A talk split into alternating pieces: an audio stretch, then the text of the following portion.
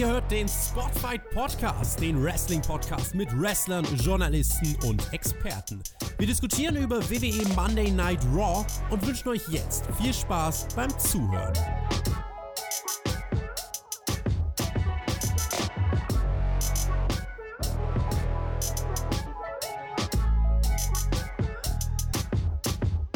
Die WWE Crew ist zurück in den USA und es ging direkt weiter. WWE ist ja nicht der einfachste Job beziehungsweise der tollste Arbeitgeber, kann man sagen. Und da weißt du natürlich auch als Wrestler, auf was du dich einlässt, da geht's dann weiter. Da geht's immer weiter. Raw stand an. Long Island, Brock Lesnar, NXT und das alles mit ziemlich gedrückter Stimmung hinter den Kulissen. Björn, wie ist deine Stimmung für diesen Podcast? Hey, yo, Meister zusammen. Ja, für den Podcast ist meine Stimmung doch immer ganz, ganz oben, das weißt du doch. Ähm, nö, kann ich klagen. Halbwegs ausgeschlafen ist ja mal ein wichtiger Faktor bei mir. Ähm, ja, die WWE-Stars werden wahrscheinlich auch halbwegs ausgeschlafen sein. Die hatten ja genug Aufenthalt in Saudi-Arabien, oder? Ja, eine unglaubliche Geschichte und natürlich werden wir darüber reden und wir werden heute noch darüber sprechen, aber ich würde erstmal unseren Fokus direkt auf Raw lenken, denn dieses Saudi-Thema, das ist ja wirklich überall und ich glaube, das wird von alleine auftauchen. Versuchen wir es einfach mal mit dem Anfangssegment beziehungsweise der Story rund um Paul Heyman und Brock Lesnar, denn die beiden kamen raus, waren ziemlich aggro. Lesnar hat keinen Bock mehr auf SmackDown, das ist ja die aktuelle Situation. Er hat eine Vertragsklausel, die es äh, WWE unmöglich macht, ihn komplett zu kündigen. Deshalb ist er jetzt hier bei SmackDown quasi raus und bei Raw ist er wieder dabei. Also wenn er auf Raw dann keinen Bock mehr hat, dann geht er halt zu SmackDown wieder. Äh, ja, wie auch immer. Du wirst dich gleich dazu äußern. Das kann auch wirklich nur Brock Lesnar, wurde hier klargestellt. Also das kann kein anderer, nur Lesnar kann sich das erlauben. Er ist nämlich einfach der Geilste. Björn, Paul Heyman, der war hier ganz schön aggro und hat sich wieder in Rage geredet, aber auch diese ganze Kader-Split-Sache, ich glaube, das muss man nicht mehr groß kritisieren. Das ist halt einfach alles Bullshit. Also da, da muss man jetzt auch nicht mehr groß erklären.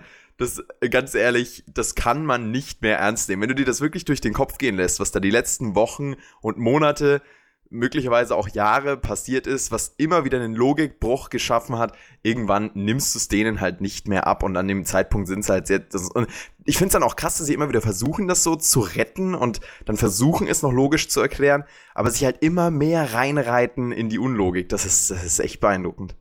Das ist echt beeindruckend, nur vor allem, wie dumm die Leute von Fox sind, oder? Ich meine, jetzt haben sie sich den Number One Pick geholt und haben sich jemanden geholt, der im Vertrag drin stehen hat, dass er eh auftreten darf, wo er da will und sowas halt so, ja. Zumindest wird es da so dargestellt und naja, es ist nochmal Brock Lesnar, es ist der einzige Star, den die WWE hat.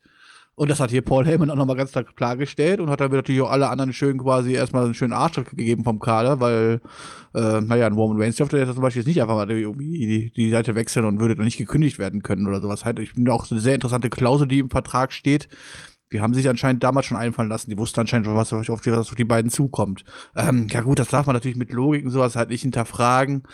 Ich frage mich halt bei sowas halt immer so, wussten sie es vor vier Wochen noch nicht? Weil dann hätte man sich die ganze Draft-Geschichte ja sparen können. Oder wollte wirklich SmackDown, bis Fox, diesen Hype für eine Woche vom Brock Lesnar haben und hat gehofft, dass sie damit dann langfristig irgendwie Leute mitziehen oder was. Ich hab's nicht, ich, ich verstehe es einfach nicht, ja. Ähm, ansonsten, wenn man das mal ganz alles so ein bisschen außen ausblendet, so halt, was Logik und so weiter angeht. Paul Heyman kann Promos halten. Die Dinger machen immer Sinn und die ganze Story, die sich den ganzen Abend hier über mit Brock Lesnar gezogen hat und Rey Mysterio, was wirst du gleich noch kommen, ähm, fand ich sehr, sehr gelungen. Wie das immer eigentlich fast das Unterhaltsamste, was das WWE-Programm zu bieten hat. Ich muss es einfach ganz so sagen, auch wenn Leute mal Brock Lesnar kritisieren und so weiter. Aber äh, die Stories, die sie jetzt hier aufgebaut haben, ja, mit Valeskis alles drum und dran und jetzt zum Match für King Way und sowas halt so. Da muss man ja mal sagen, dieses Storytelling ist einfach sehr, sehr gut. Und wenn wir das bei jeder Story hätten, würden wir uns, glaube ich, nicht groß beschweren. Wir haben ja jetzt mit Kritik angefangen und gesagt, hier diese Draft-Sache und Roster-Split-Sache, die geht nicht klar, das ist unlogisch. Aber Leute, ich kann euch versprechen, dass diese Review wieder positiver werden wird als die letzten Wochen, denn hier ist wirklich, also allein in dieser Story ist richtig viel Gutes passiert und wir werden drüber sprechen, denn Brock Lesnar, der hatte an diesem Abend eine Mission, er will Rey Mysterio verprügeln, hat er gesagt und das hat er dann auch mehr oder weniger getan. Er ist backstage gegangen, sucht nach ihm, mobbt dann die Mitarbeiter auf dem Weg dahin, verprügelt den hat einen oder anderen. Hat er Vertrag drin stehen, dass er auch Mitarbeiter mobben darf, ohne dass er dafür eine Strafe kriegt, weil andere werden dafür ja immer bestraft. sehr gut möglich. Aber man muss auch sagen, also Brock Lesnar, der hat auch die Lizenz zum Mobben und zum Prügeln. Das ist wirklich, also wenn der da Backstage rumrennt und die Leute umhaut, der kann das halt einfach, ne? Du merkst halt auch wirklich, ich glaube, der hat das früher in den Gängen seiner Highschool, am College und auf dem Pausenhof immer gemacht, im Real Life und jetzt auch bei WWE. Also der ist halt einfach, der ist halt ein Mobber, der ist ein Schlägertyp. Und das war hier total authentisch und der erste Step dann in, oder der, der zweite Step in dieser Storyline an diesem Abend. Ja, definitiv. Also, ähm, wie mein Brock Lesnar Backstage zu sehen, wie er da rumwütet, äh, immer unterhaltsam, ne? Und die armen Mitarbeiter. Vor der erste hat sie auch wirklich sehr, sehr cool gesellt. Auch mit der Würgeattacke, alles drum und dran. Kann sich mal der ein oder andere WWE-Superstar vielleicht ein Beispiel von nehmen super. Also wirklich, äh, der, ich weiß nicht, welchen du meinst. Ich der erste, der quasi Brock Lesnar über weggelaufen ist, der dann auf okay. gelandet ist und danach auf, dem halt, äh, auf den komischen Boden da. Okay, ja, genau. Weil ich fand den, der saß, richtig stark auch im Selling. Also die hatten es alle total drauf. Wahrscheinlich musst du auch nicht groß sellen, wenn Brock Lesnar vor dir steht und dich verprügeln will, dann oder nur so tut, dann ist es völlig egal. Angst. Du hast einfach Angst, ganz genau. Und das, das fand ich super, ne? Der Typ, der dann saß, der, also ich habe selten jemanden im WWE-TV gesehen, der einfach so legit Angst gesellt hat. Also wirklich, das war, das war richtig beeindruckend in dieser Szene, in, also richtig gut geschauspielert. Und ähm, ja, sticht da mit seiner schauspielerischen Qualität auch vielleicht den ein oder anderen Aktiven im Ring aus. Aber da, so weit wollen wir jetzt nicht gehen. Das war ein kurzer Ausschnitt, den wir uns hier angeguckt haben. Und das waren nicht die einzigen Mitarbeiter von WWE, die von Brock Lesnar äh, dann an diesem Abend Prügel angedroht bzw. bekommen haben. Paul, Heyman und Lesnar kommen zu den Kommentatoren. Heyman droht Lawler und sagt, entweder du sagst uns jetzt, wo Rey Mysterio ist, oder du wirst on air sterben und dieses Mal wird dich keiner mehr wiederbeleben. Vielleicht kurz ja, zu diesem bitte. Statement. Das war ja schon, huh, das war ja auch muss sagen, äh, der Rasierklinge. Halt, ich, also ich meine, prinzipiell kannst du solche Sprüche ja bringen, wenn sie halt nichts irgendwie jetzt wirklich mit dem wirklichen Leben zu tun haben, ne? Aber wir wissen alle die Geschichte um ähm, Jerry Lawler und äh, dementsprechend ist es immer so ein bisschen bitter. Ich sage immer so, es kommt immer darauf an, wenn der Gegenüber damit einverstanden ist und dass es nicht einfach nur jetzt von Vince geschrieben worden ist oder von Paul Heyman geschrieben worden ist und Jerry Lawler möchte das eigentlich gar nicht, dann muss man es einfach groß kritisieren, wenn Lawler sagt, aber ich habe damit kein Problem. Klar, nutzt das. Äh, dann sollen sie es von mir aus machen halt so. Ne? Das ist ja immer so ein zweischneidiges Brett so. Ähm, Brett? Ja, nee. ja, Brett vom Kopf. ähm, ja, ist ja gut. Nee, also kann man von mir aus machen, wenn Lorda damit einverstanden ist, ähm, muss man aber nicht. Ich finde es immer noch geiler. Also man kann sowas ja natürlich auch machen und sich einfach ausdenken halt so, ne? Und eine Storyline umwickeln halt so. Aber ich meine, ein paar Real-Life-Sachen reinzubringen, ist halt immer so. Also sowas finde ich noch, ja, wenn Lorda damit einverstanden ist, ist okay. Bei anderen Sachen, wie wenn jetzt auf einmal Tote sich quasi kein Einverständnis mehr geben können und wenn über die noch gesprochen wird und so, dann hört mhm. bei mir die Sympathie auch auf. Ich fand's auch, also es war am Limit dran mhm. mit diesem Statement, aber es war noch in Ordnung und ich glaube, dass Jerry Lawler da sagt, ey, come on, erwähnt das ruhig, ähm, ja, und das hat die Intensität in diesem Segment nochmal ordentlich hochgeschraubt. Dio Madden ist dann dazwischen gegangen, der Kommentator, der ja bisher noch nicht so überzeugen konnte. Ganz genau, hat jetzt hier auch mal äh, abgeliefert und das war auch richtig stark, weil er hier dann einfach für sich als Charakter einen großen Schritt gemacht hat. Er steht auf für seinen Kollegen neben ihm und das gegen Brock Lesnar, gegen so eine riesige Gefahr, aber ähm, er macht hier, er macht sich quasi gerade, ne? Und also wenn er vorher hier gewesen ist, könnte man sagen, das war ein Face-Turn.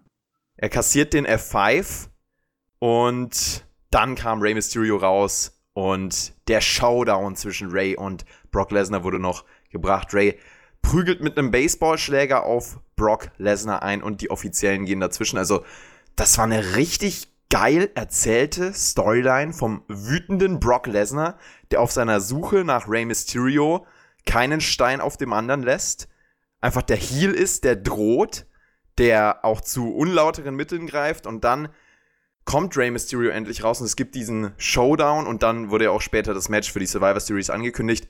Brock Lesnar gegen Rey Mysterio.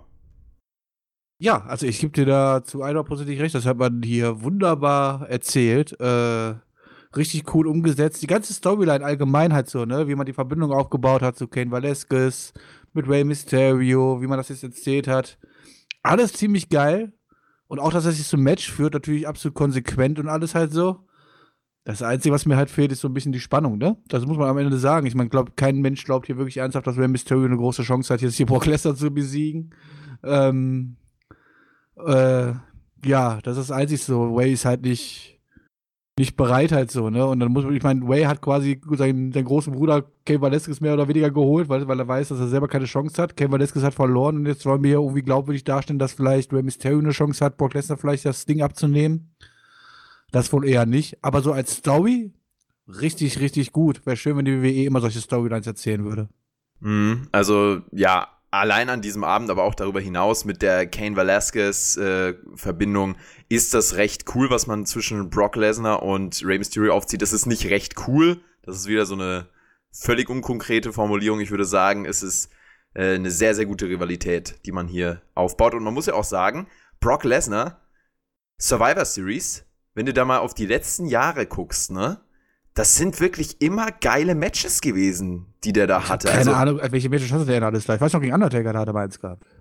Ähm, das war, glaube ich, nicht bei der Survivor Series. SummerSlam, das war SummerSlam. SummerSlam, Hell in a Cell, genau. Äh. Ähm, Brock Lesnar 2017 gegen AJ Styles. Davor 2016 war gegen Goldberg, wenn ich mich recht entsinne. Ich gucke jetzt noch mal ganz genau nach, dass wir hier auch die Geschichtsbücher nicht manipulieren oder das zumindest erste Goldberg-Match, oder? Genau, also das, das Goldberg-Match äh, in eineinhalb Minuten verloren, das war 2016. Gut, da müssen wir jetzt noch nicht drüber reden, war aber auf jeden Fall ein großer Impact. Also da war er der, der Haupt-Talking ähm, Point des Abends. Kann ich mich auch noch gut äh, daran erinnern, dass wir da im Podcast dann ordentlich geraged haben. Dann 2017, wie gesagt, gegen AJ Styles. Das war ein super Match. 2000 das beste Styles-Match, was sie in der WWE hatte und äh, eines der besten Lesnar-Matches, wobei ich das gegen Daniel Bryan 2018 noch besser fand und das war nämlich auch bei der Survivor Series.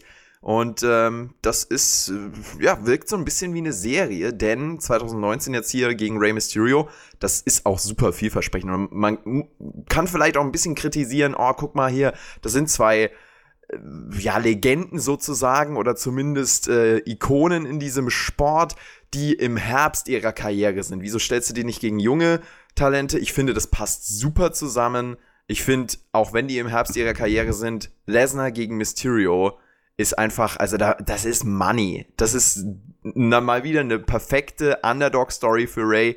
Und äh, die gibt's ja sowieso für ihn in jedem Match, aber hier gegen Brock Lesnar, ich glaube, da kannst du auch echt Tickets mitverkaufen.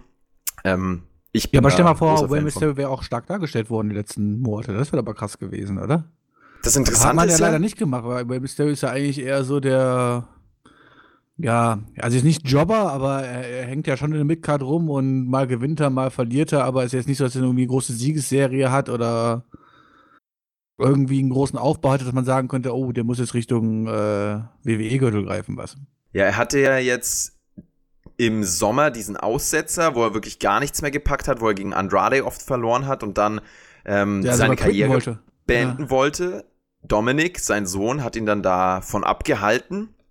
Aber, ähm, ja, und also dieses, dieses Abhalten von der Karriere, das hat man zwar nicht aufgelöst, auch äh, wenn ich nochmal drüber nachdenke, fällt mir da nichts groß ein, aber es hat ja dann funktioniert in dem Sinn, dass er ab da wieder viele Siege eingefahren hat und so September und Oktober hat man Rey Mysterio ja schon aufgebaut. Der hat zum Beispiel ein Number One Contenders ähm, Match bei Raw gewonnen für die Universal Championship und hat da mhm. zumindest so kurzfristig ein bisschen den Push bekommen. Also da wusste man wahrscheinlich schon, dass man jetzt in diese Richtung geht. Ob es jetzt dann ein Match gegen Brock Lesnar war oder ob man sich einfach gedacht hat, Ray als Star und als Übergangsgegner im Main Event, I don't know, aber so ein bisschen Aufbau war zumindest da. Okay, Mehr da kommt mir das gar nicht so rüber. Also ich habe gefühlt irgendwie Rey Mysterio jetzt die letzten Monate nicht groß auf dem Schirm gehabt, dass er jetzt da irgendwie große Erfolge gefeiert hat oder irgendwie.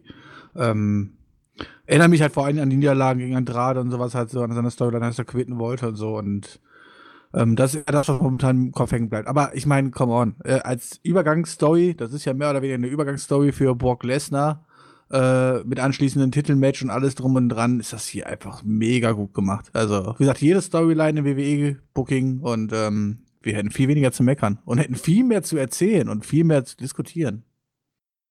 Brock Lesnar ist auch, also abgesehen davon, dass er ein Profi ist und dass er immer äh, die Augen auf sich zieht äh, und ja, der wichtigste Wrestler bei WWE ist, ist das halt auch einfach eine komfortable Situation, in der er ist. Er verdient da super Geld und ich glaube, jetzt mit ja, Fox dazu, beziehungsweise der finanziellen Lage von WWE, konnte er dann auch nochmal gut rausverhandeln und kann jetzt auch ja, so ein bisschen mehr Motivation. Also, es wirkt einfach so, als wäre Brock Lesnar mehr motiviert. Das will ich eigentlich sagen. Denn er ist ja jetzt auch viel häufiger zu sehen. Wenn du dir das gibst, alle zwei Wochen mindestens ist Brock Lesnar da. Da gab es auch schon Zeiten, haben wir ihn Monate nicht gesehen.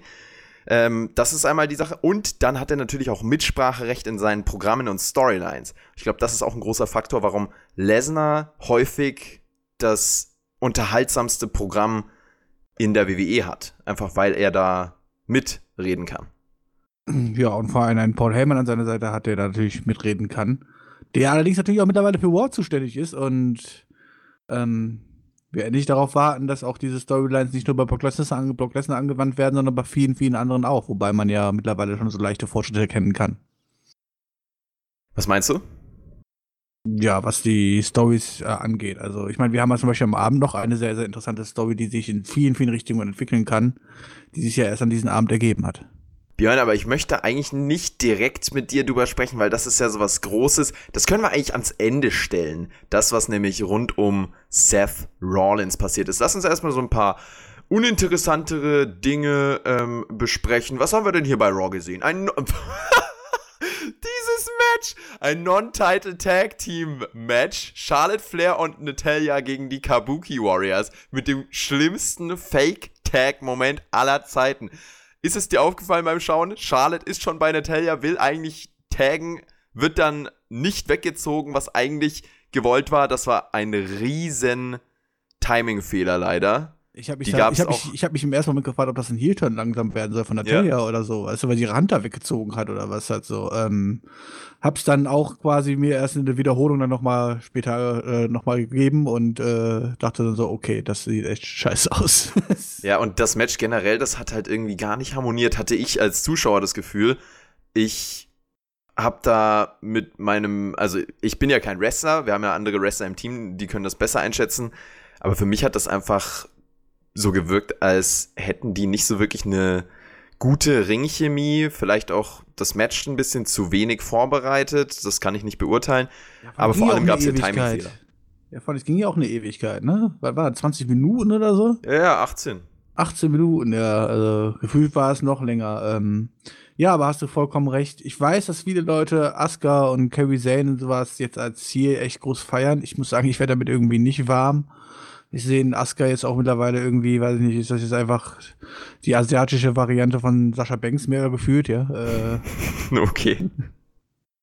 Ja, dann auch mit ihren Strapse da an und so. Ich weiß nicht, irgendwie ist das, finde ich das merkwürdig. Und dann muss die arme Frau jetzt auch mittlerweile einfach so tappen in normalen Matches halt so, ne? Ähm, wir erinnern uns, die, glaube ich, immer noch am längsten ungeschlagene Dame, die es jemals gab, so. Naja, schon ein bisschen schade. Ansonsten, äh, ja, ich meine, da es ein Non-Title-Match war, war ja klar, wie das Match ausgeht, oder? Ja, es war ein Submission-Sieg von Asuka. Stell dir vor, die Champions hätten gut ausgesehen.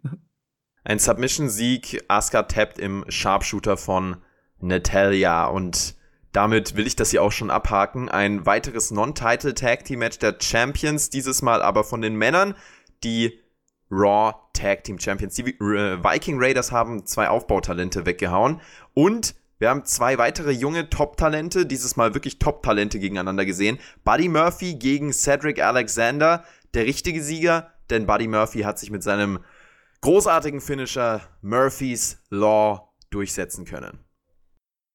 Ja, kann ich nicht viel anderes zu sagen als auch äh, die Wochen davor schon. Ähm, Mal gucken, was Buddy Murphys One Nummer 2 so ergeben wird, ne? Er kriegt Siege, Björn. Konstant. Er kriegt Siege. Ja, hat er schon mal gehabt. Er war sogar schon mal richtig over. Ja, gut. Ähm, Das ist wohl richtig. Richtig over, das war auch mal Rusev. Der fordert Bobby Lashley heraus. Der hat keinen Bock mehr jetzt auf diese, auf diesen Stress mit Lana und der, der ganzen Thematik da. Das, das will er nicht mehr. Er will Lashley. Lashley kann aber nicht, denn er kam mit Krücken raus, hat sich in der Leistengegend verletzt, aber hat trotzdem in gewissen Bereichen deutlich mehr abgeliefert, als es Rusev jemals könnte, so sagt es Lashley. Lana präsentiert dann Drew McIntyre als Rusevs Gegner. Das Match ja, läuft ein bisschen, wird dann aber von Lashley unterbrochen, der mit seiner Krücke auf Rusev einprügelt. Wirklich eine Frechheit. Und dann, dann ging's los mit dem Zusammengewürfel. Randy Orton kommt dazu, hilft Bobby Lashley. Ricochet kommt dazu, hilft Rusev. Lashley fällt auf Lana. Nee, andersrum. Doch. Nee, Lashley fällt auf Lana und haut dann mit ihr ab. Ricochet und Ruru gegen Lashley und Orton, also bald als äh, ein Tag-Team-Match. Und der Aufhänger, Björn, den man hier genommen hat, war Team Hogan gegen Team Flair schon wieder. ist wirklich unfassbar. Also, das war schon zusammengewürfelt, oder? Du willst mir jetzt hier nicht erzählen, dass man das als, als Tag-Team ähm, Bros jetzt hier noch so verkaufen kann. Oh, guck mal, wir waren in Team Flair. Oh, das ist mein Team Hogan Kumpel hier. Deswegen, deswegen helfen wir uns jetzt noch gegenseitig das restliche Jahr. Es war schon auf Biegen und Brechen. Das war schon auf Biegen und Brechen. Ähm, ja, ich weiß gar nicht, wo ich hier anfangen soll. Äh, okay, da ich mit den Lustigen am Ende möchte, kommen wir erstmal zu diesem ganzen, ganzen zusammengewürfelten Mist, der dann quasi äh, nach dem Match passierte. Ähm, ja, was das Ganze soll. Ich meine, auch, dass es auf, äh, mit Hogan und Flair weiter aufbauen soll und deswegen jetzt alle große Freude sind, also lassen wir das mal dahingestellt. Es kommt aber null rüber. Vielleicht will man einfach für die Survivor Series die noch irgendwo einsetzen oder was halt so und da irgendwas bringen. Aber dass das jetzt irgendwie, ja, ich meine, du hast die Leute in der Halle ja auch erlebt, ne? Das hat ja keine Sau interessiert. Das ist so traurig, muss man das einfach sagen. Ja, und so die ganzen Rusev-Storyline. Ich meine, geschmunzelt und gelacht und darüber ausgelassen haben wir uns die letzten Wochen ja schon drüber genug. Und ähm, ja, es wird auch nicht mehr gut enden. Also ich meine, letzte Woche hat doch Lana gesagt, dass sie sich quasi von Rusev mehr oder weniger getrennt hat, weil Rusev nur pimpern wollte, oder? Ja. Also und weil diese Woche und diese Woche kommt Lashley raus, hat eine Leistenzerrung, wo er sich die wohl hergeholt hat. Keine Ahnung, ja. Und gibt damit an, dass er Lana nur pimpert. Nee, nee, Björn, warte mal. Das ist schon alles logisch, denn Lana hat ja nur kritisiert, dass Rusev ein Baby wollte. Also, dass er einmal sexsüchtig ist und dass er aber auch ein, ein Baby wollte. Und Lana will das nicht, weil die ist ja Model und die will Soll sie hier. die Pille nehmen? Ist doch alt genug, oder? Ja, aber das ist doch trotzdem Keil in der Beziehung. Was ist denn jetzt dein Punkt, Björn? Ja, dass jetzt Lana dann aber dann trotzdem noch nur rumvogelmischt, obwohl jetzt ja bei Rusev groß kritisiert wird. Aber ist ja okay. Rusev will das Baby dazu. Ja, vielleicht will er Es ist das ja auch. logisch. Es ist alles logisch, Björn. Kann ich dir sagen hier. Ist alles logisch, Ich okay. hab einen Deal mit Vince. Okay, dann eine andere Frage. Ich würde jetzt hingehen, ja? Und passiert natürlich nicht, aber ich gehe jetzt einfach hin und Claudia ist deine Frau. Vögel mit de, äh, quasi, tu so, als ob ich quasi mit dir rumvögel und rummache, keine Ahnung was, vor deinen Augen. Und danach bist du, warum auch immer, im Ring, erzählst was. Und dann komme ich raus, stehe 20 Meter von dir entfernt mit der Krücke in der Hand, kann nicht laufen, kann mich nicht wehren und mache mich über dich lustig. Stehst dann auch wie so ein Depp im Ring und machst nichts oder was? Und wartest auf den Gegner, der präsentiert wird und so? Oder gehst du nicht einfach hin und haust den Typen einfach um? Du wolltest dir also Rusev als, äh, ja, wieder den barbarischen Bulgaren sehen oder zumindest als einen Mann, der für sich aufsteht. Ja, natürlich. Ich meine, Bobby Lashley ist 20 Meter vor ihm. Er wollte ihn doch unbedingt killen. Dann soll er das doch tun. Ja, ist richtig. Aber vielleicht hat äh, Rusev als Face da auch einfach ein bisschen Skrupel, weil der Typ ist ja verletzt. Ist ja kein fair Fight. Und in Bulgarien, das weißt du ja, da kämpft man fair. Ja, und warum ist der Typ verletzt? In der Leistengegend, weil er seine Frau gevögelt hat. Da knickt glaube, wenn auch die eine eine Leiste kaputt ist, dann wird auch die zweite, da wird auch die zweite Leiste kaputt gemacht, auch als Face. Ja, du hast natürlich absolut recht. Ja, nee. Was ein Weichei, Alter. Ja, also Face-Charaktere bei WWE, Ich meine, immerhin hat er, haben, nur begrenzt. immerhin hat er einen Fortschritt gemacht. Er trauert anscheinend ja Lana jetzt nicht mehr groß hinterher, sondern hat eingesehen, dann soll er doch Lana haben, weißt du? Wenn sie so eine große Schlampe ist. Wobei, ich meine, das wird sich ja eh noch ändern, aber. Oh Gott. Komm, wir haben es Björn. wir alles schon gesehen, eins zu eins so. Es, es ist wirklich, Mich würde mal interessieren, Leute, findet ihr diese Storyline ansprechend oder ist das wieder so eine Cringe-Storyline, bei der man hofft, dass niemand äh, über die Schulter guckt, wo auch immer man das schaut oder zur Tür reinkommt? Weil es ist halt schon ein Wer, schmaler denn, wer Grad. sieht denn hier stark am Ende aus? Mm, also Lashley, nee, am besten, am besten sollten ja nach so einer Storyline, einer richtig guten Storyline, sollten am besten ja sogar beide Charaktere danach irgendwie st- gestärkt rausgehen, wenn möglich, halt so, ja. Aber ich meine, dann sag mir eine Person, die hier jetzt gestärkt rausgeht. Lashley kommt zumindest als Frauenversteher rüber, denn er hat sich Lana geklärt und bekommt dafür jetzt auch äh, die eine oder andere Morddrohung, also das geht damit wohl auch einher, aber er hat, er hat Lana.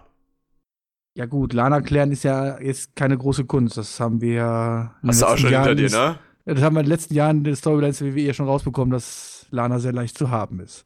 Also, das ist ja jetzt keine Herausforderung. Trotzdem sieht er aus wie ein Depp. Seine Rolle sieht total scheiße aus.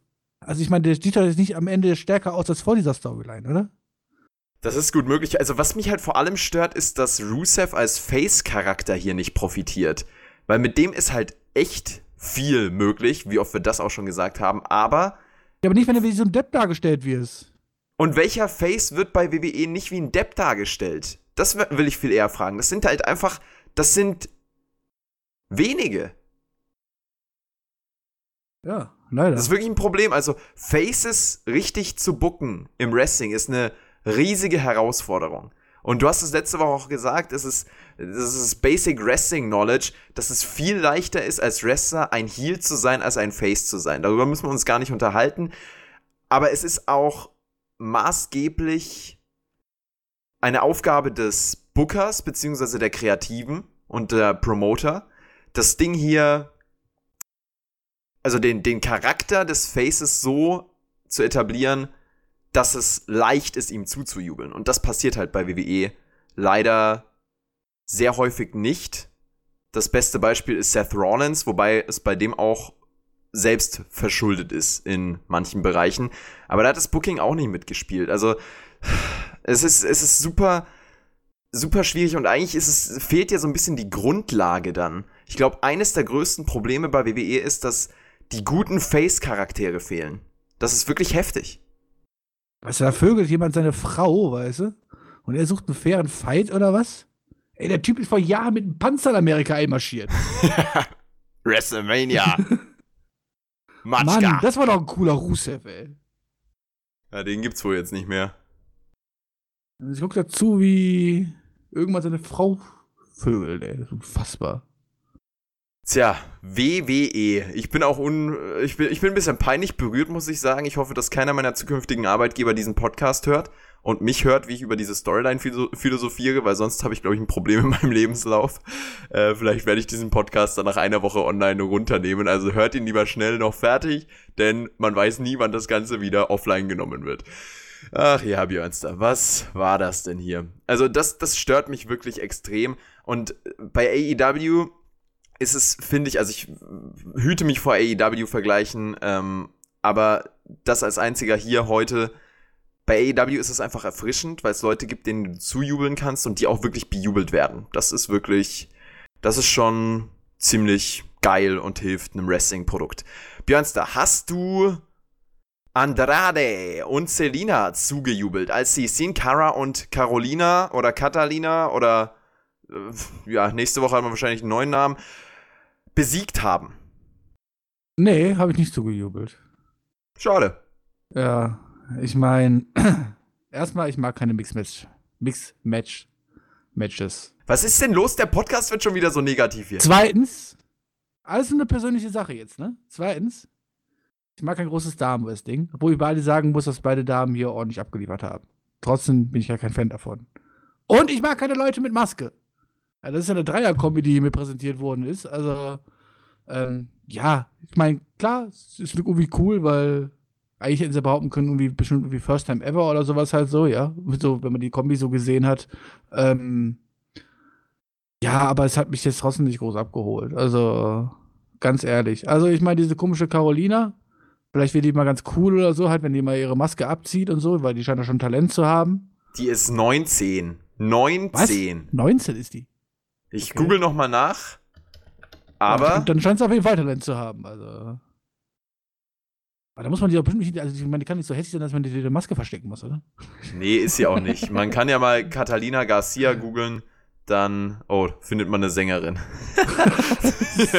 okay, man kann Catalina Garcia WWE googeln, dann äh, sieht man auch, äh, dass das eine hübsche Dame ist. Und ja, die scheint 19 zu sein. Echt? Okay, das ist echt verdammt jung. Ähm, ja, dann hat sie hoffentlich noch eine gute Zukunft vor sich. Dann vielleicht gar nicht schlecht, wenn sie jetzt hier verdroschen wird und gepinnt wird und sowas halt so, dass sie eine Maske auf hat und keiner sie mal erkennt später oder so. Äh, nee, aber es ist halt, also mich holt es halt jetzt nicht groß ab. Also bin ich nicht der größte Fan davon. War ganz okay, war jetzt auch nicht so lang und von daher will ich das gar nicht groß kritisieren.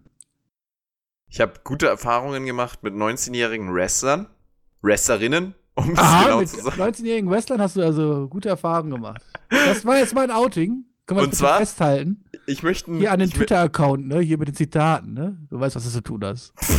ja, es gibt ja auf Twitter jemanden, Retweet der Podcast hast du sicher, wenn du dich markierst. Hochlädt, das ist ganz großartig. Ich möchte hier einen Shoutout geben an Xia Brookside, die ja jetzt auch bei WWE ist. Äh, 21 Jahre jetzt jung. Ähm, so wie ich auch, die hat eine Woche vor mir Geburtstag. Ähm, ja, also die ist auf jeden Fall auch eine junge, aufstrebende Dame, die wir alle noch auf dem Schirm haben und behalten sollten, Björnster. Und jetzt würde ich behaupten, kommen wir kurz vor Seth Rollins noch zu Seth Rollins Frau, Becky Lynch. Nee, noch, noch Verlobte, nee, nee, verlobt, sagen wir mal so. Also. Ja. Weißt du, was die bei der Survivor Series macht? Sich mit zwei anderen Frauen in die Fresse hauen? Ganz genau die NXT und die SmackDown Frauen Champions Bailey und Baszler gegen Becky. Also dreimal das B, der Three-Way. Ich bin gehypt. Und hier bei äh, Raw hat sie sich jetzt, äh, hat Becky sich mit Baszler angelegt, beziehungsweise eher andersrum. Baszler sich mit Becky angelegt. Es gab so ein Sit-Down-Interview. Die beiden haben sich ähm, böse angeschaut, greifen die Fehde von Becky gegen Ronda auf bei WrestleMania. Ronda ist die beste Freundin von Baszler. Dann wurde Banks noch aufgegriffen als Freundin von Becky. Also, das war schon, war schon cool gemacht. War ein sehr, sehr äh, ansehnliches Segment und auch hilfreich für den Aufbau dieses Matches. Also, ich glaube, das, das ist einfach total zielführend gewesen, hier die beiden mal in ein Sit-Down-Interview äh, reinzusetzen. Was ich ganz interessant fand, war, dass Becky Lynch gesagt hat, ich kenne dich gar nicht, Shayna Baszler, ich weiß nicht mal, ob ich dich respektieren soll. Aber wenn man diesen NXT Frauen Champion Titel äh, um die Schulter beziehungsweise um die Hüfte hat, dann ist das ja schon ein Statement. Das ist übrigens ein Erfolg, den konnte Becky Lynch nie erreichen. Ja, also man muss dazu sagen, so ein Sit-Down-Interview, es war ja eigentlich ein Sit-Down-Interview von Becky Lynch allein und Shayna Baszler kam dann ganz, kam man quasi dazu. Das war echt cool gemacht. Und ähm, ja, ich meine, so groß lang war die Promo jetzt nicht oder so halt, aber es war ein cooles Segment definitiv und äh, Shayna Baszler hat ja klar gemacht, dass sie nicht Wonder Wowsy ist und ähm, ja, ich habe schon Bock drauf, muss ich sagen. Also auf das Match. Ähm, ja, Bailey wird ja auch noch wahrscheinlich dabei sein zu 99 Prozent, gehen wir mal davon aus. Ähm, hätte ich es vielleicht nicht gebraucht halt so. Ich glaube, so selbst als Single-Paarung würde es sehr, sehr cool rüberkommen halt so, ne? Und ich bin ja Shayna Baszler-Fan. Du bist Shayna Baszler-Fan. Da sprichst du für uns beide. Und das wird auf jeden Fall ein Match, auf das man sich freuen kann. Ist ein Match, auf das man sich freuen kann ähm, für die Survivor Series. Bisher auch eine ganz coole Karte hier bei der Survivor Series. Lesnar gegen Mysterio, Lynch gegen Shayna Baszler und weißt du, was wir noch sehen? Dieses Three-Way auch bei den Tag Teams Viking Raiders, Revival und Undisputed Era. Es ist eben diese NXT, dieser NXT-Einfluss, der wirklich eine gute Dynamik, eine neue Dynamik nochmal reinbringt und das Ganze frischer wirken lässt, auch wenn es natürlich der alte Kern ist, den man kritisieren kann, aber mit NXT neue Leute damit reinkommen. Und da sind wir eigentlich schon Fändest beim du das Thema. Auch, fändest du das auch so, wenn du NXT nicht verfolgen würdest und die NXT-Leute nicht kennen würdest und so weiter? Weil Dann ich letzte Woche einige Kommentare gelesen habe, halt so, die gesagt haben, so, hey, so ich habe halt keine Ahnung von NXT, ich schaue es nicht, ich kenne die Leute nicht, mich hype das nicht halt so, weißt du? Genau. Und dann habe ich, mich, hab ich mich versucht, ein bisschen reinzuversetzen und habe mir gedacht, okay, aber wenn du die jetzt alle nicht kennen würdest oder so halt, ne? Ob es dann so geil rübergekommen wäre, wie es mir letzte Woche vorgekommen ist, halt so. Aber ich meine, wir kennen halt, ich kenne natürlich die Leute auch äh, für ja. vielleicht anders als viele Leute, die das halt nicht verfolgen, ne?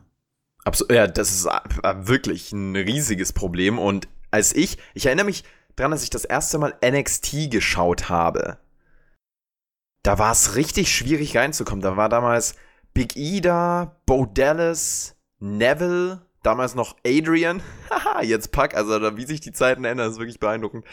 Und äh, das war richtig schwierig, sich da zu investieren. Und irgendwann war ich der größte Sami Zayn-Fan, aber das, das dauert natürlich, bis du, bis du da reinfindest. Und ich glaube, vor allem hier alle auf einmal reinzuschmeißen, ist halt für den Mainstream. Ja, zehn Leute direkt auf einmal oder so halt, die du auf einmal ja. kennenlernen musst, ne? Das ist, ist super schwierig. Also, das denke ich, kann, äh, kann ich sehr, sehr gut nachvollziehen, würde mir genauso gehen. Ja, nee, also ich, ich habe mir ja auch Kommentare gelesen und dachte erst so, hä, wie kann man das alles so scheiße finden? Und dann habe ich mal drüber nachgedacht, so, wie würdest du das sehen, wenn du die Leute nicht kennen würdest oder so? Ja, da muss man natürlich dann hoffen, dass die WWE es noch schafft, die Leute noch ein bisschen zu, besser zu transportieren. Ne? Wobei man bei Shayna Baszler jetzt sagen muss, ich meine, die hat ja wenigstens auch Mitzeit bekommen und sowas halt alles. Ist natürlich noch was anderes als jetzt so Leute wie, weiß nicht, Lee, die dann nur auftauchen und Moonsault springen und wieder gehen, ne? Kennst du Damian Priest, beziehungsweise kanntest du ihn, bevor wir ihn bei Raw gesehen haben? Weil der ist ja selbst im NXT-Kosmos recht unbekannt. Ja, doch, aber tatsächlich habe ich schon was von ihm gehört gehabt, ja. Immerhin gehört. Bei uns im Podcast, ne? Mac und ich, Debütmatch besprochen, beziehungsweise das Re-Debut-Match. Nee, nee, nee, nee, nee, nee, das meine ich nicht. Also davor schon von ihm gehört. Ah, ja, okay. Dann glaube ich dir das mal. In welchem Segment haben wir Damian Priest gesehen? Das hatte mit Seth Rollins zu tun. Und wenn Damian Priest nicht mal mindestens ein genauso großer Star wird Seth wie Seth Rollins, dann weiß ich auch nicht. So, in fünf Jahren werden sich Leute diesen Podcast anhören, werden mich auslachen für diese Aussage. Das kann ich jetzt schon mal auf jeden so Fall. Ich mich auch gerade, worauf du hinaus möchtest, aber okay. Seth Rollins kommt raus und trauert. Alles, was er sich aufgebaut hat, ist weg. Und zwar die Universal Championship. Die ist jetzt bei SmackDown. So richtig hatte aber nicht getrauert um den Verlust seiner Championship, sondern es war eher so ein bisschen. Es war ja, ihm egal, hat er doch gesagt.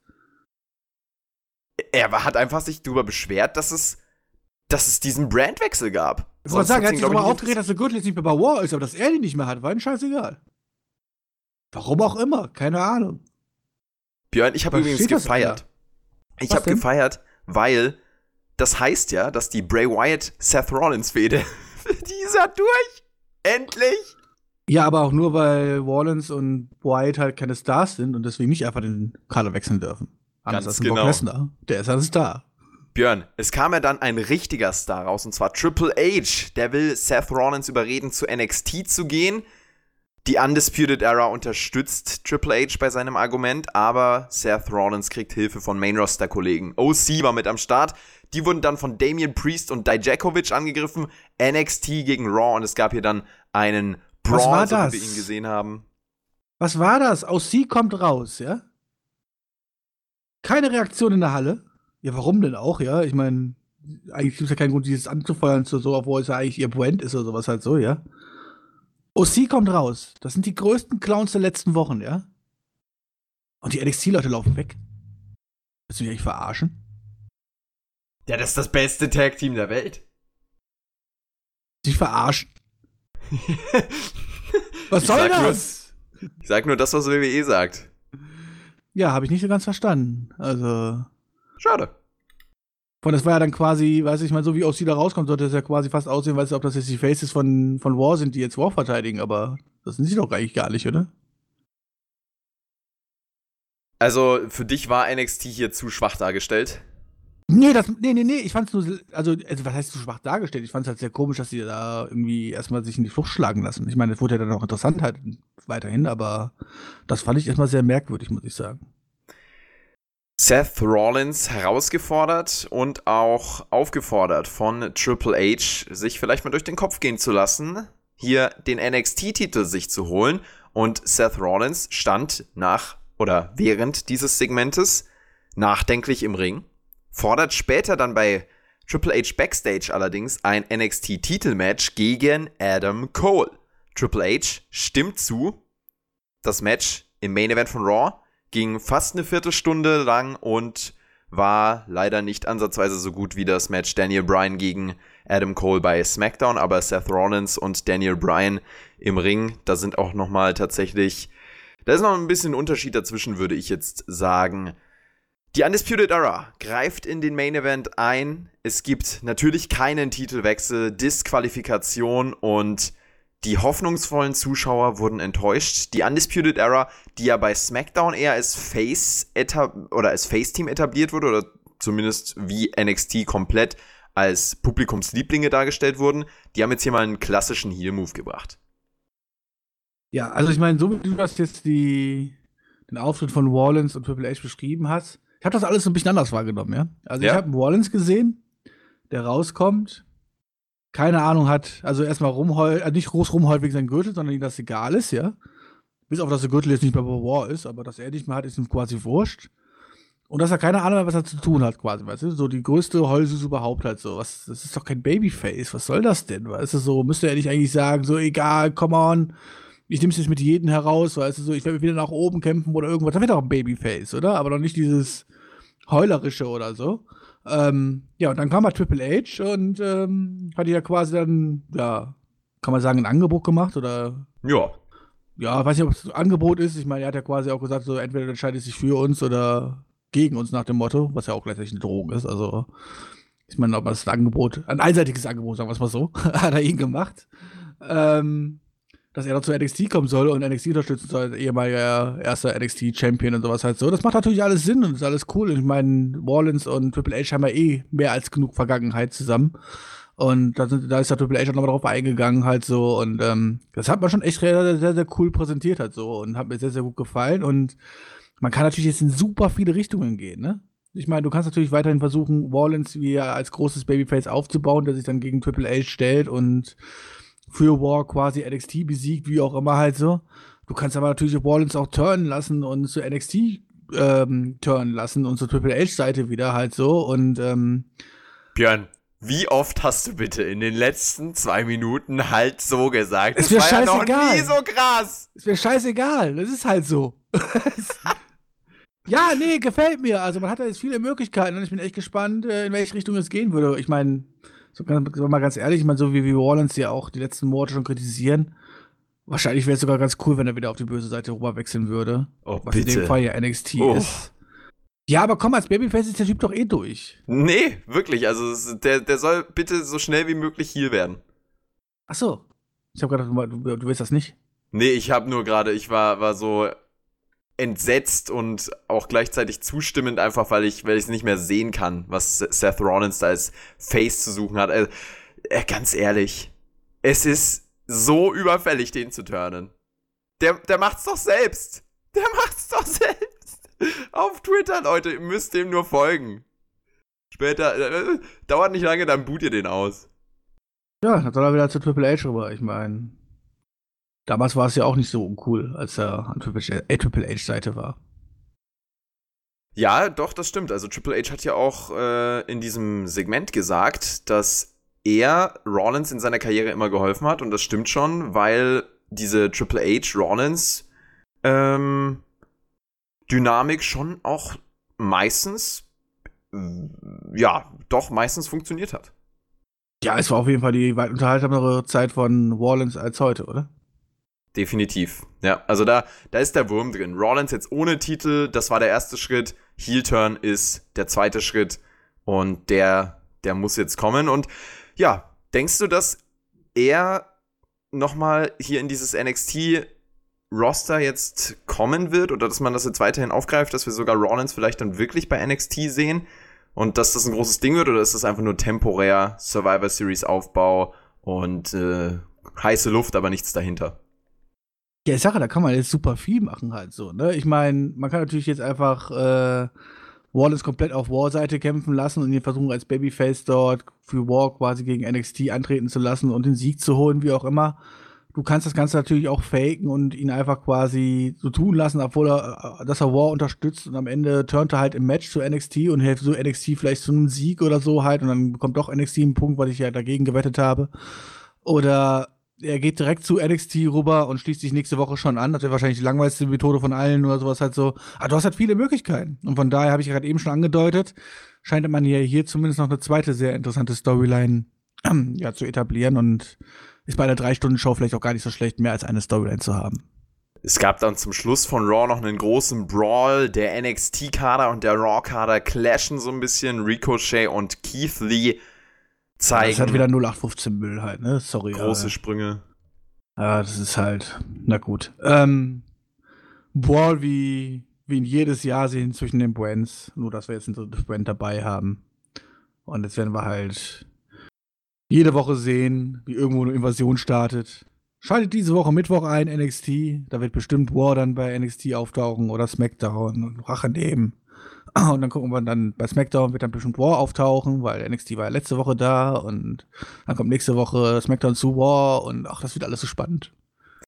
Wir sind auf jeden Fall höchst gespannt. Zur Vollständigkeit halber noch OC, haben wir später nochmal gesehen, AJ Styles, ähm, ja, hat sich mit dem besten Team der Welt gegen Carrillo und die Street Profits gestellt. AJ Styles hat sich den Sieg geholt für sich, aber auch für sein Team. Und damit würde ich sagen. Das ist ja auch keine Sau, oder? Was ist das denn für eine Match-Ansetzung? Ja. Mitten, mitten in der War-Sendung halt so. Ich habe einfach nur gedacht, was ein Scheiß. Und dann ging das auch irgendwie, weil nicht eine Viertelstunde oder so. Es, puh, das hat auch keine Sau interessiert. Also, mich übrigens auch nicht. Hat jemand in den Kommentaren interessiert? Kann er mir Bescheid sagen. Wie war Robian? Aber Humberto übrigens der nächste große Star, ne? Großer Typ. Wie, wie, auf, wie viele Auftritte hat er das gehabt? Drei? Wie oft wurde er gepinnt? Dreimal? Ah. Next Jobber incoming. Ja, mehr wollte ich nicht sagen. Ja. Björn, ich habe dir aber eine Frage gestellt, falls du es nicht gehört hast. Nein, habe ich nicht so. Halt so. Björn, dann versuche ich dir in deiner etwas nachlassenden Podcast-Form hier nochmal auf die Sprünge zu helfen. Wie war eigentlich Raw? Ach, wie war eigentlich Raw? Ja, ähm. Ich, ich würde ganz gerne mal, irgendwann muss ich mir mal den Spaß, glaube ich, erlauben, um mir mal die Zwei-Stunden-Fassung dann im Deutschen, wo, weißt du, wo die, wo die Sachen ja gekürzt sind, weißt du? Die Zwei-Stunden-Fassung angucken, wo dann einige Sachen, die halt einfach keine Sau interessieren, rausgelassen werden. Ich glaube, dann wäre das echt. Meine, man hat ja so ein paar Sachen halt so. Man hat äh, die Brock Lesnar Storyline, mhm. die echt cool ist. Man hat das mit Wallens jetzt aufgebaut, wo ich glaube, dass da viel Potenzial drin steckt, äh, mit Triple H zusammen. Ja, dann hast du halt aber auch viel Sachen mittendrin halt mit Andrade und Sin Cara und OC und wo du einfach nur denkst, so, boah, das muss jetzt echt nicht sein. Das zieht sich jetzt so einfach so Füllermaterial mehr oder weniger. Ähm, ja. Also von daher, aber es war schon besser als die letzten Wochen, von daher. Es ist eine Steigerung erkennbar. Hype. Was natürlich auch damit zu tun hat, dass die NXT-Leute dabei sind, die natürlich da helfen auch und so ein bisschen. Ne? Das ist Mal gucken, wie es dann wieder nach Survivor Series ist, wenn die ganzen coolen Leute nicht mehr dabei sind.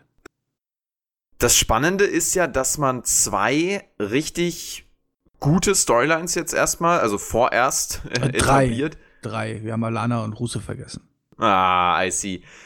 Eine dieser Storylines ist eben mit NXT Benefit, aber die finde ich ehrlich gesagt, also die lebt nicht von NXT, sondern die lebt von, wie entscheidet sich Seth Rollins.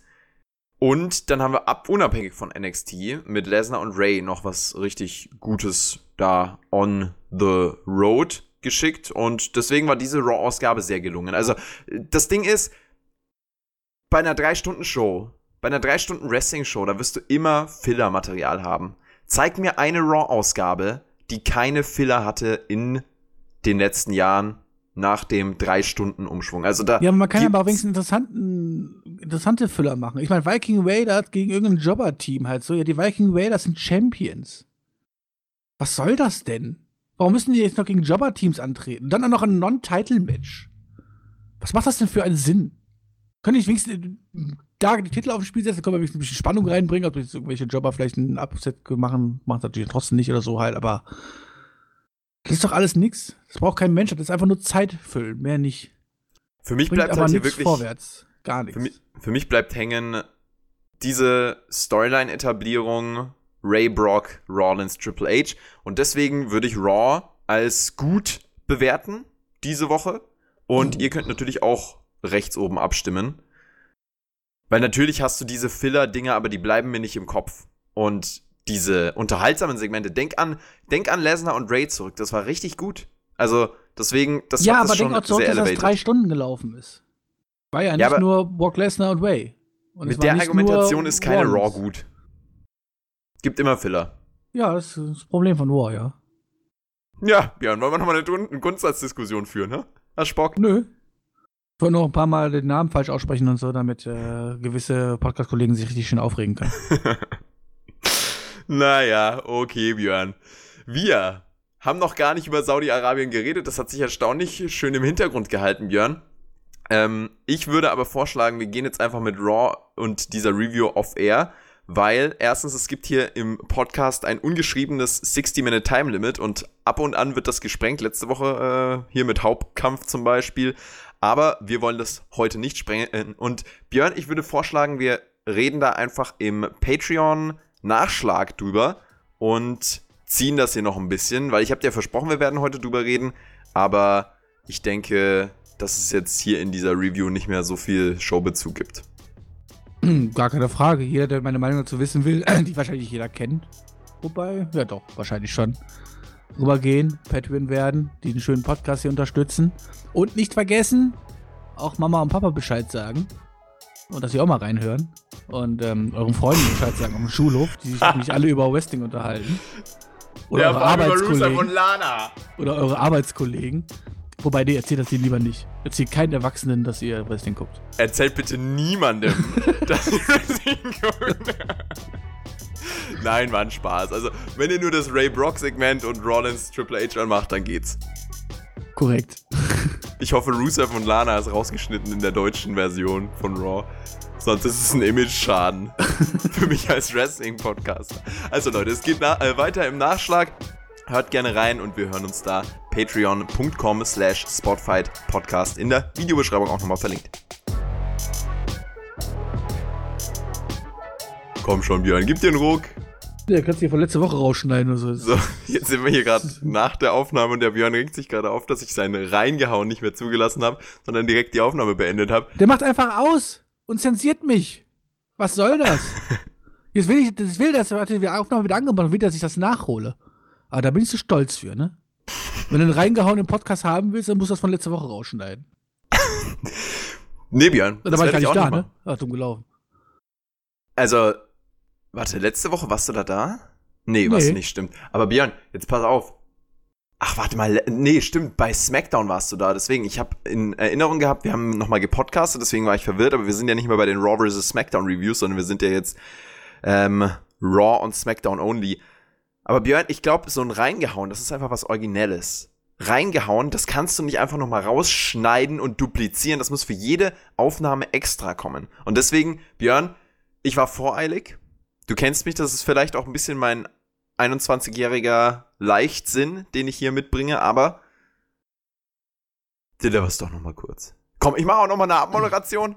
Also, liebe Zuschauer, liebe Fans und Zuhörer, ähm, ich kann auch nichts dafür, dass ich jedes Mal so einen Podcast-Kollegen hier an der Seite gestellt bekomme, der mich anscheinend nicht respektiert und mir noch mal eine Catchphrase am Ende gönnen möchte.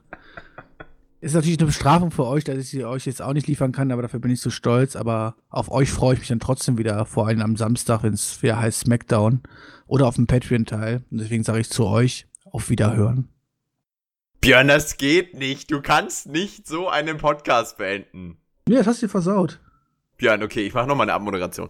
Leute, danke schön, dass ihr hier dabei wart. Haut rein, bis zum nächsten Mal. Ciao, ciao. Wer es hören will, muss auf Patreon kommen, da sage ich das.